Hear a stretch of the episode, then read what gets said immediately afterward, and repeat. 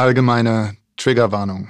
In diesem Podcast werden wir über verschiedenste Themen sprechen, die mit dem Tod zu tun haben, gegebenenfalls auch Suizid, Trauer und schwere Krankheiten. Wenn ihr mit diesen Themen momentan Probleme habt, möchten wir euch darauf aufmerksam machen und sensibilisieren, dass diese Folge vielleicht nicht für euch ist oder ihr diese zu einem späteren Zeitpunkt anhört. Är döden. Är du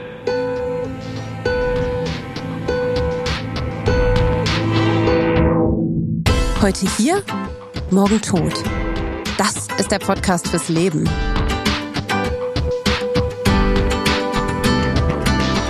Denn eines Tages wirst du sterben. Doch an allen anderen Tagen auch nicht. Bist du bereit? Herzlich Willkommen zum Podcast mit uns.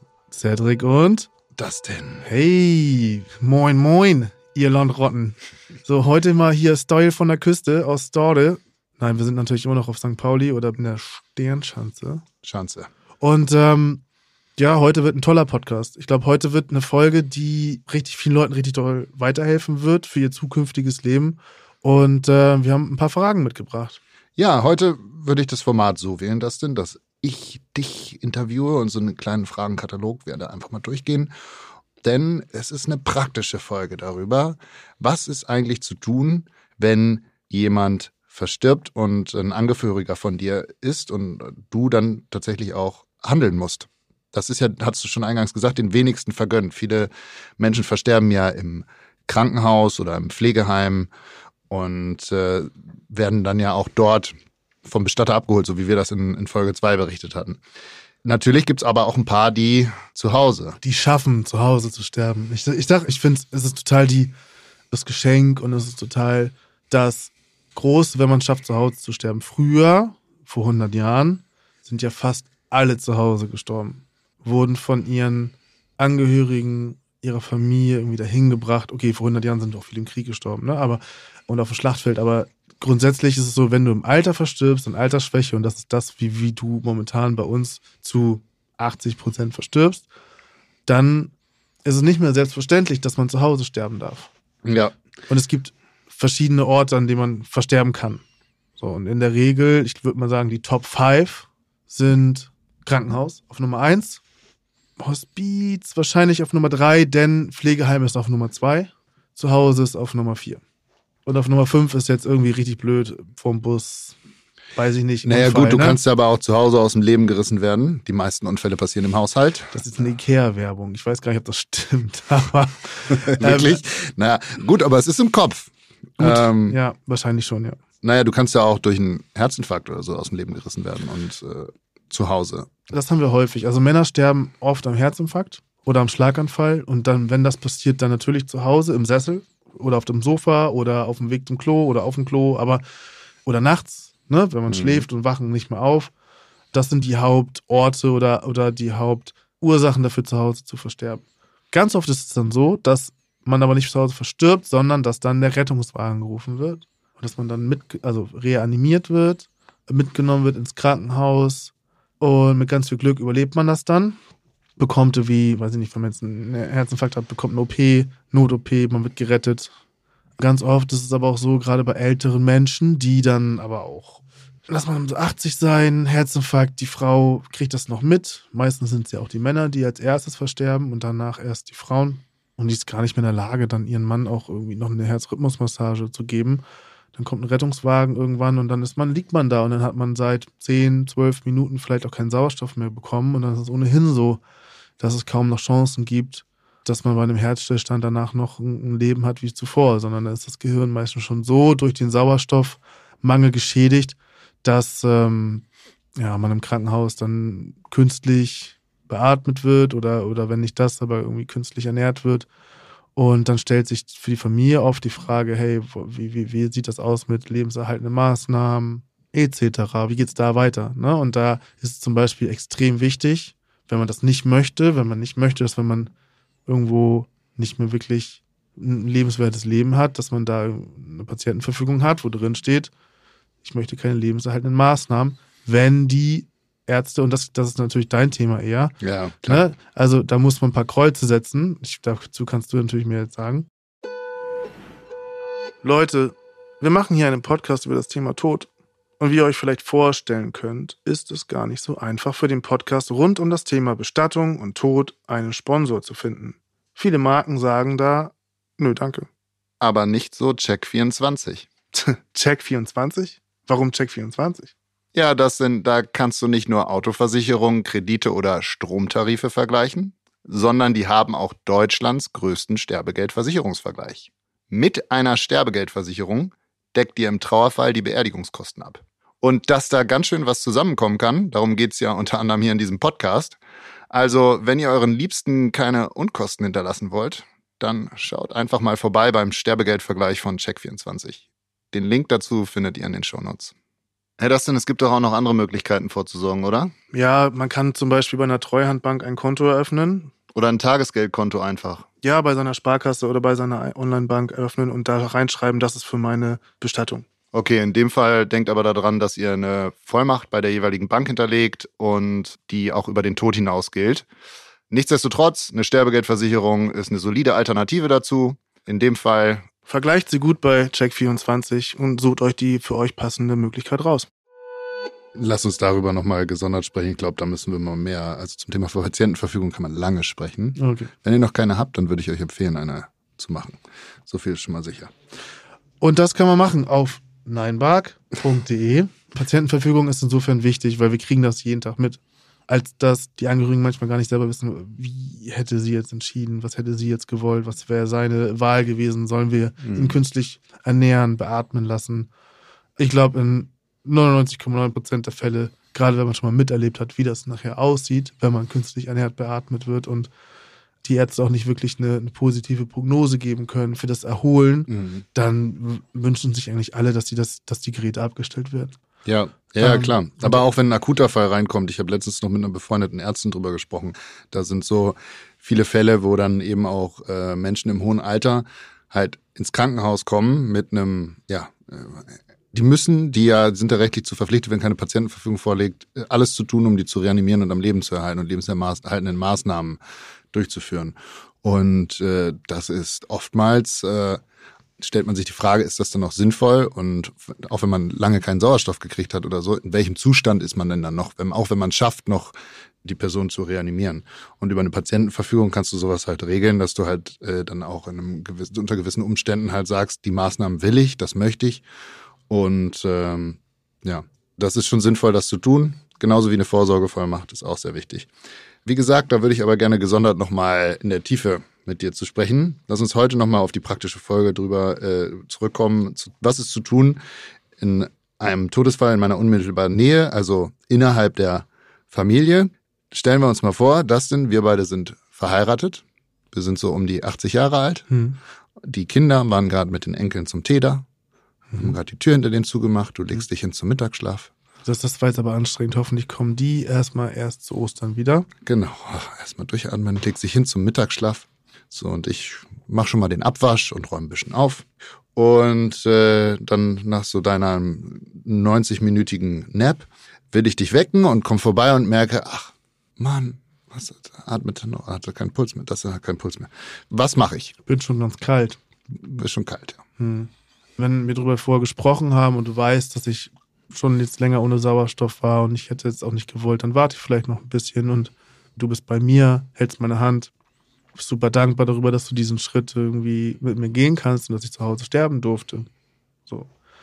Dann rufst du einen Hausarzt, bestenfalls den Hausarzt, weil der kennt ja die Krankengeschichte, die Vorgeschichte und kann einfach so auch den eingetretenen Tod attestieren per Tod, Totenschein. Hm, der So. stellt ihn dann fest, der kommt dann vorbei, stellt ihn fest. Genau.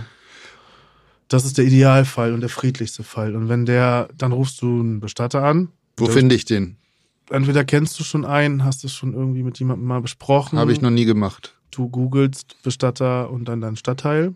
Ich bin Guckst- ja 80 Jahre alt, vielleicht weiß ich gar nicht, wie Google geht. Aber dann, wenn wir beide 80 sind, dann weißt du das ja. Dann Ja, bingst du das, keine Ahnung, was es dann. heute, jetzt. Also bestenfalls weißt du einen Bestatter, ansonsten schaust du einfach nach in deinem Suchnetzwerk gelbe Seiten Ich hatte es gerade auch im Kopf. ja, Schleichwerbung für gelbe Seiten. Das ist, glaube ich, okay, die können es gebrauchen. Ja, okay. Und suchst halt einen Bestatter, rufst ihn an, der wird dich fragen, war schon ein Arzt da? Weil bevor nicht ein Arzt den natürlichen Tod festgestellt hat. Es gibt zwei Arten von Tod, natürlich und unnatürlich. Und wenn jetzt zum Beispiel der Hausarzt kommt und sagt, ja, der hatte eh immer schon ganz schön Probleme mit seinen Arterien oder hatte schon drei Stents und das ist jetzt schon ein Herzinfarkt, so, dann wird er auch den natürlichen Tod feststellen. Hat jetzt jemand eine Platzwunde am Kopf, die recht brutal aussieht, dann wird er sagen, Moment mal, ich habe da Fragen und dann kommt die Kripo und dann braucht man auch keinen Bestatter anrufen, weil dann hat er da erstmal nichts zu suchen. Ne? Sondern die Kripo wird dann erstmal diesen verstorbenen Körper beschlagnahmen, zur Gerichtsmedizin bringen und schauen, ob das überhaupt ein natürlicher Tod war oder ob das vielleicht Fremdeinwirkungen gegeben haben könnte. Das passiert auch häufiger, als man denkt. Also die Kripo braucht nicht irgendwie einen Hammer im Kopf, um zu denken, hm, seltsam, das kommt uns irgendwie komisch vor, oder der Arzt, sondern das passiert zum Beispiel hier in Hamburg recht häufig bei zu Hause Verstorbenen, dass dann nochmal kurz die Kripo kommt, bevor ähm, jemand abgeholt werden darf, um nochmal ein paar Fragen zu stellen. Treppe runtergefallen. Hat Mhm. jemand, wo war die andere Person, die noch im Haus war, oben, unten? Mhm. So, hat, wurde jemand geschubst. So. Was ich aber auch okay finde. Und Menschen sind dann häufig so, die Kripo kommt und oh Gott, und das LKA hat sich eingeschaltet. Das ist so aus dem Fernsehen, man kennt das dramatisch, aber es ist eigentlich ganz normal. Ich finde es auch ganz gut, dass die Kripo nochmal gerufen wird im Zweifel, weil ähm, es gibt mit Sicherheit viele nicht entdeckte Tote oder Ermordete bei sehr älteren Personen, weil man da ja oft auch nicht mehr so genau hinguckt. Der Mhm. True Crime. Dann äh, die nächste Frage, die sich mir da stellt. Also, wenn man die ganze Vorgeschichte noch anders durchspielt, also sagen wir mal so, das ist ja dann unerheblich, ob du zu Hause verstirbst, im Pflegeheim, beim, im Krankenhaus. Als Angehöriger muss ich mich ja kümmern, ich muss den Bestatter finden. So, das kann ich entweder tun, indem ich äh, auf klassischem Weg gibt's vielleicht einen in meinem Dorf, den jeder kennt. Vielleicht hatte ich auch schon mal einen Sterbefall und habe den Bestatter meines Vertrauens. Oder ich gucke halt auf äh, bei, bei Google, was mir so gefällt.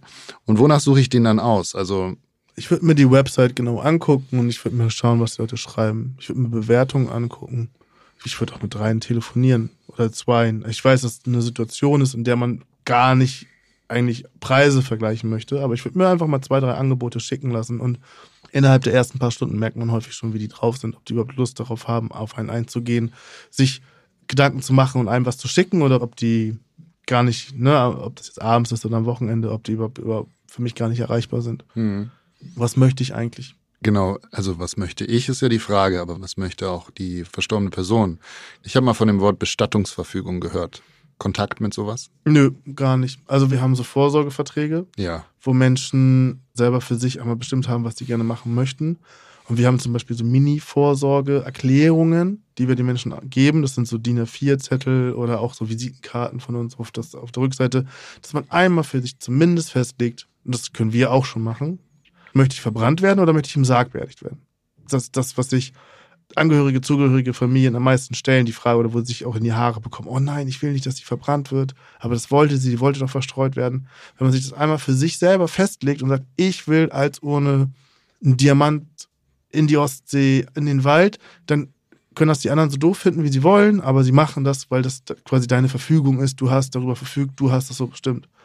Und das zweite ist zu sagen, hey, ich möchte anonym oder ich möchte im Wald beerdigt werden, ich möchte gerne eine Seebeisetzung haben, spielt die Aber- drei Songs. Sag mal, ähm, das sowas ist ja nicht rechtlich bindend, so eine Bestattungsverfügung. Also ich kann mich dann noch in der Theorie dagegen entscheiden, weil ich sage, nee, verbrannt werden, das möchte ich nicht. Also das möchte, das möchtest du vielleicht, aber ich muss das hier jetzt irgendwie diesen Prozess muss ich da und ich entscheide mich dagegen. Das geht. Ja, du kannst einen Vertrag machen, doch. Also wir haben viele Menschen, die mit uns Verträge schließen und die sagen, das ist ein Bestattungsvertrag, das ist ein Vorsorgevertrag, ich zahle das schon mal, dann kommt das auf so ein Treuhandkonto. Ja. Und dann erledigt sich dann die Frage häufig auch, ne, was, was man sonst will, weil wir mit den, also ich habe schon mit einigen Menschen vor ihrem Ableben darüber gesprochen und die dann auch beerdigt. Und das ist natürlich was sehr Intimes, mega intim.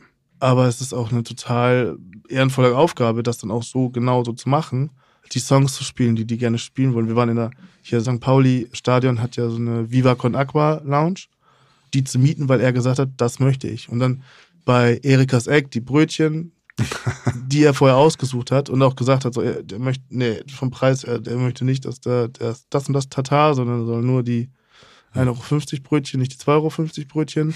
Nein, aber das ist eine total Das- valide Sache. Ja. Du, hast eben das Wort ehrenhafte Aufgabe, also ehren- ehrenhaft äh, verwendet. Das finde ich schön, dass, dass du das so siehst. Mir ist es erstmal gerade, ich bin gerade erstmal ein bisschen stutzig geworden, als du gesagt hast, dass du halt mit lebenden Personen ihre eigene Bestattung planst. Also was ja auch nicht so einfach ist oder nochmal eine andere Nummer ist, als einen Anruf zu kriegen und zu, zu sagen, hey, hier ist jemand verstorben. Einen Anruf zu kriegen und sagen, hey, ich möchte vielleicht für den Fall, dass ich in dem nächsten halben Jahr versterbe, mit dir das einmal komplett planen. Und dann siehst du ja noch den lebenden Menschen und sprichst mit ihm. Und Dieser Podcast wird präsentiert von VPV Versicherungen, dem ältesten Lebensversicherer Deutschlands. Die Erfahrung ist ja nicht die, dass jemand sagt, hey, es könnte sein, dass ich im nächsten halben Jahr sterbe, sondern mich rufen mir Leute an, die sagen, ich habe eine Diagnose bekommen, ich habe Bauchspeicheldrüsenkrebs und die Ärzte geben mir noch drei Monate. Best Case. Die haben ja auch keinen Bock drauf, so das jetzt mit einem Bestatter zu planen. Aber sie wissen, dass das gehört dazu, das ist ein Teil davon. Und, das, und ich habe ja auch keinen Bock drauf, mich mit Leuten zu treffen, die offensichtlich gerade geschockt sind und denen das ist auch nicht, ne, also das mit dem zu machen, sondern ich, gerade weil das sind ja natürlich Menschen, die dann so 50 sind, 40 sind, so die, die junge Kinder haben. Ich habe mit dem Herrn noch Fotos geschossen an der Alster, sind wir mit dem, also das ist ein großer See in Hamburg, sind wir mit seiner Vespa rumgefahren, haben Fotos von ihm gemacht für die Trauerkarten, weil ich meinte, die Fotos, die du hier gerade mitgebracht hast, das geht so nicht, das können wir nicht machen, das ist eine Frechheit. So, das, wir machen jetzt vernünftige Fotos.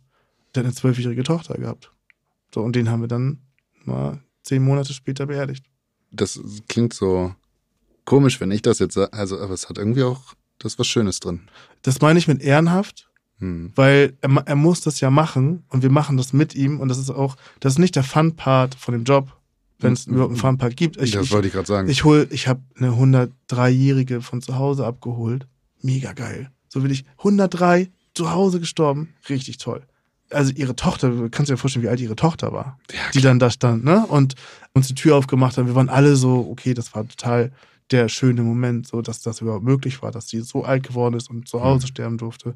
Wo wir nochmal den Loop zurück, ne? Zu dem, wie toll das ist, zu Hause zu sterben. Und ich finde, ich möchte gerne dass viel mehr Menschen oder dass, wenn ich eine Botschaft rausbringen darf, dann, dass viel mehr Menschen zu Hause sterben dürfen und nicht nochmal ins Krankenhaus gebracht werden, auf dem Weg ins Krankenhaus, im Krankenhaus sterben. So. Die Menschen, die 50 oder 60 sind oder 40 und eine Bauchspeicheldrüsenkrebs, das ist der Killer. Das, sobald du diese Diagnose bekommst, weißt du, das war's, da gibt's keine Chance mehr. Bauchspeicheldrüsenkrebs, wenn der entdeckt wird, dann ist es so, es gibt welche, die haben es mal geschafft, drei, vier Jahre damit zu leben, aber das ist die Ausnahme. Innerhalb von einem Jahr bist du eigentlich tot. Da gibt es eigentlich keine Diskussion. Wenn du es googelst, du hast diese Diagnose bekommen, du googelst das. Hm. Die jüngste Person, die ich letztens beerdigt habe mit Bauchspeicheldrüsenkrebs, war 32. Das passiert aber sehr, sehr selten. Du Ne, hast mir mit, davon letztens erzählt. mit 32 bist du, bist du wahrscheinlich einer von zwei Leuten im Jahr, die da dran sterben. Hm. Deswegen wurde es bei ihr auch so spät diagnostiziert. Das ist eine Ehre, dass wir sie begleiten durften, aber es hat mir auch super viel abverlangt. Zwei Kinder, drei und sechs, zwei Söhne.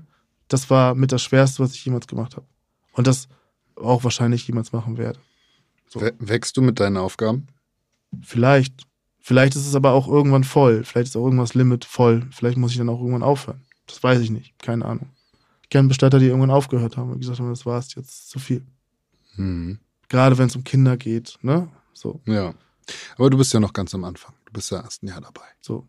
Aber das, äh, das sind schon spannende Geschichten und äh, ich mag, wie du darüber sprichst. Das äh, gibt dem Ganzen schöne, schöne Perspektive. Ja, Schönheit an der Sache, an einer so traurigen Sache auch. Also, wenn wir das jetzt nochmal zusammenfassen, ich äh, finde den Bestatter meines Vertrauens, beispielsweise dich, dann geht dieser Bestatter im Zweifelsfall, macht mit mir ein Gespräch. Also ich spreche jetzt über den Fall, dass eine Person, also ein Angehöriger von mir, verstorben ist. Du, Dann- genau, du hast ja jemanden, der zu Hause verstirbt und kannst dann entscheiden, welchen Bestatter du anrufst. Dann also nachdem ein der Arzt da war, der Hausarzt im besten Fall. Wenn es keinen Hausarzt gibt, dann rufst du den kassenärztlichen Notdienst an. So ein Notarzt zum Beispiel, den rufst, der macht das in der Regel nicht, dass der den Tod so feststellt. Der macht das vorläufig, aber der will dann immer noch mal, dass nochmal ein anderer Arzt irgendwie dazukommt. Zumindest in Hamburg. Ich, spreche mal über Hamburg. Es gibt, je nach Bundesland ist immer super unterschiedlich, aber ich habe ja nur in Hamburg gelernt, wie das funktioniert. Und die Ärztin oder der Arzt wird dann den Tod festgestellt haben, einen Totenschein ausgestellt haben und ein Bestatter wird dann kommen. Und wenn mich jemand anruft und sagt, so, meine, meine Frau ist jetzt hier zu Hause verstorben, dann frage ich, ähm, sollen wir heute kommen oder morgen oder übermorgen? Und das gibt den Leuten schon ganz viel Erlaubnis, weil die denken, okay, das muss jetzt schnellstmöglich jemand kommen. Man hat 36 Stunden, in den meisten Bundesländern hat man 36 Stunden Zeit, bis jemand überhaupt kommen muss. Und dann sage ich, das Erste, was ich frage, ist, haben Sie das Fenster aufgemacht? Warum? Damit die Seele rausfliegen kann. Und nur für den Zweifel, dass es so ist, sollte man das Fenster egal wo aufmachen. Und das weiß jeder im Krankenhaus. In jedem Pflegeheim ist immer das Fenster auf, im Hospiz ist immer das Fenster auf, wo wir hinkommen. Und daran hält sich wirklich, wirklich jeder. Egal welche Religion, egal welche. Ich krieg Gänsehaut. Ja, aber es ist, das ist so. Und ähm, wenn es jetzt zum Beispiel Winter ist, dann sage ich auch, machen Sie die Heizung aus. Brauchen Sie jetzt nicht mehr und Sie können uns gerne, wir können gerne in drei Tagen kommen. Oder in zwei Tagen kommen. Mhm. Und sie können sich, sie können sich so viel Zeit lassen. Und dann, dann fühle ich auch schon, wie die Menschen am Telefon drauf sind und die sagen, oh Gott, nein, kommen Sie bitte sofort, weil die so, so super. Geht ja jeder anders mit um. Genau. Und manche sagen, ach, okay, danke, das hatte ich mich gefragt. Ich, Ja. ich habe mich nur nicht getraut zu fragen, aber wäre es okay, wenn Sie morgen kommen? Dann sage ich, ja klar, wann denn? Ja, so 18 Uhr, ja klar. Und dann, dann kommen wir dann. Ne? Also das, das muss man auch wissen. Man kann sich ganz viel Zeit lassen. Wir dürfen in Deutschland 36 Stunden Minimum aufbauen, zu Hause. Ohne, wir dürfen auch, wenn jemand im Krankenhaus verstirbt, die nochmal nach Hause bringen und dort aufbauen für 36 Stunden. Ah, wirklich? Ja, na klar. Und wenn wir es im Krankenhaus dürfen, dann dürfen wir das auch in einem Hospiz, in einem Pflegeheim und egal wo.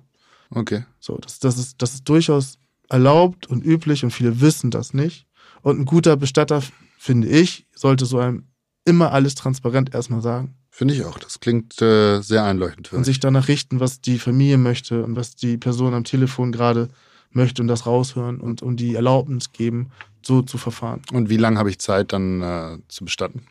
Auch wiederum unterschiedlich nach Bundesland. In Hamburg sind es neun Tage, wenn es eine Sargbeisetzung, also nicht als Urne ist. Mhm. Wenn das länger dauert, aus Gründen, dann braucht man eine Sondergenehmigung, die man aber auch mal super schnell kriegt. Mhm. So, also es, auch da gibt es längere Zeiträume, bis jemand beigesetzt wird, weil doch die eine Hälfte der Familie in Amerika ist, die äh, Kapelle, die am nächsten am Grab dran ist, ausgebucht ist. Es gibt so viele Gründe, warum sich Beisetzungen verschieben. Ja. Um das Thema Nachlass können wir noch auch noch mal ein andermal reden. Wir kommen ja jetzt gerade wirklich äh, aus der Richtung, dass wir nur über die Bestattung äh, selber sprechen wollen. Also was besprecht ihr denn dann alles in so einem Gespräch? Es geht um Trauerkarten, es geht um Schmuck, um Blumen, um Musik, um Was wir haben, sind also die Grundpfeiler, die wir brauchen. Meistens reden wir über, wie wollt ihr beisetzen, ohne oder sag, wann hm, und dann drumherum kann man alles kreieren. Wenn wir merken, dass es eine Aufbahrung geben soll oder einen gemeinsamen Abschied, haben wir dann natürlich auch nochmal viel mehr Zeit bis zur tatsächlichen Trauerfeier. hm, Bei zerstrittenen Familien raten wir auch dazu, zu sagen, wenn man jetzt der innere Circle sich verabschieden möchte, ohne die verhasste Tante, keine Ahnung, die einem das alles irgendwie schwer macht, dass man eine gemeinsame Einäscherung im Kleinkreis macht und dann eine öffentliche Trauerfeier vielleicht mit den Menschen, die man nicht unbedingt dabei haben will, aber denen trotzdem zu ermöglichen, sich ne, zu verabschieden, dann später macht. Oder man sagt, man macht die Trauerfeier öffentlich und die Beisetzung nachher im Wald oder im Grab, die macht man dann im kleineren Kreis. So, wir versuchen eigentlich, obwohl uns Menschen natürlich sehr doll intim in ihre Familie reinlassen und erzählen, was sie irgendwie wollen und wen sie doof finden oder wie sich das vorstellen, Patchwork-Familien. Also gerade in der Großstadt ist das ein gängiges Thema ne, bei uns, dass auch die Parteien, die nicht gerade bei uns am Tisch sitzen oder am Telefon sind, dass wir die berücksichtigen. Wird auch nochmal ein spannendes Thema, wenn wir nochmal in einer späteren Folge darüber reden, dass Asche verstreut wird oder zu Hause behalten wird. Was ist mit, der, mit den anderen Menschen, die sich vielleicht auch ein öffentliches Grab wünschen, um da zu trauern? ja. Ne, die, denen wird das total vorenthalten. Und ich finde, dass es auch einen großen Teil unserer Beratung ist, das irgendwie wiederzuspiegeln und, und, und auch diese Verantwortung aufzunehmen, zu sagen, hey, es gibt ja auch noch andere Leute, die sich da noch verabschieden wollen, gibt ihnen auch eine Chance dafür. Sag denen zumindest, wo das Grab ist. Dustin, ich fand das einen richtig guten Einblick und ich denke, dass äh, da viele Leute an deinen Lippen gehangen haben und äh, genauso wie ich jetzt ein besseres Verständnis darüber haben, was zu tun ist. An der Stelle würde ich sagen, lass es uns kurz und knackig halten für diese Folge. In Hamburg sagt man Tschüss. Tschüss, die war.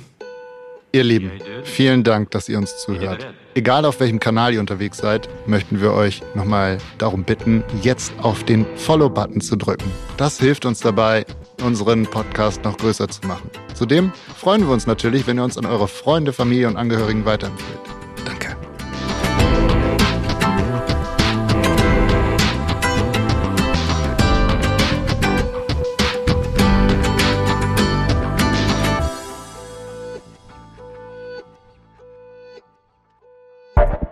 Dieser Podcast ist eine Produktion von Audioflow.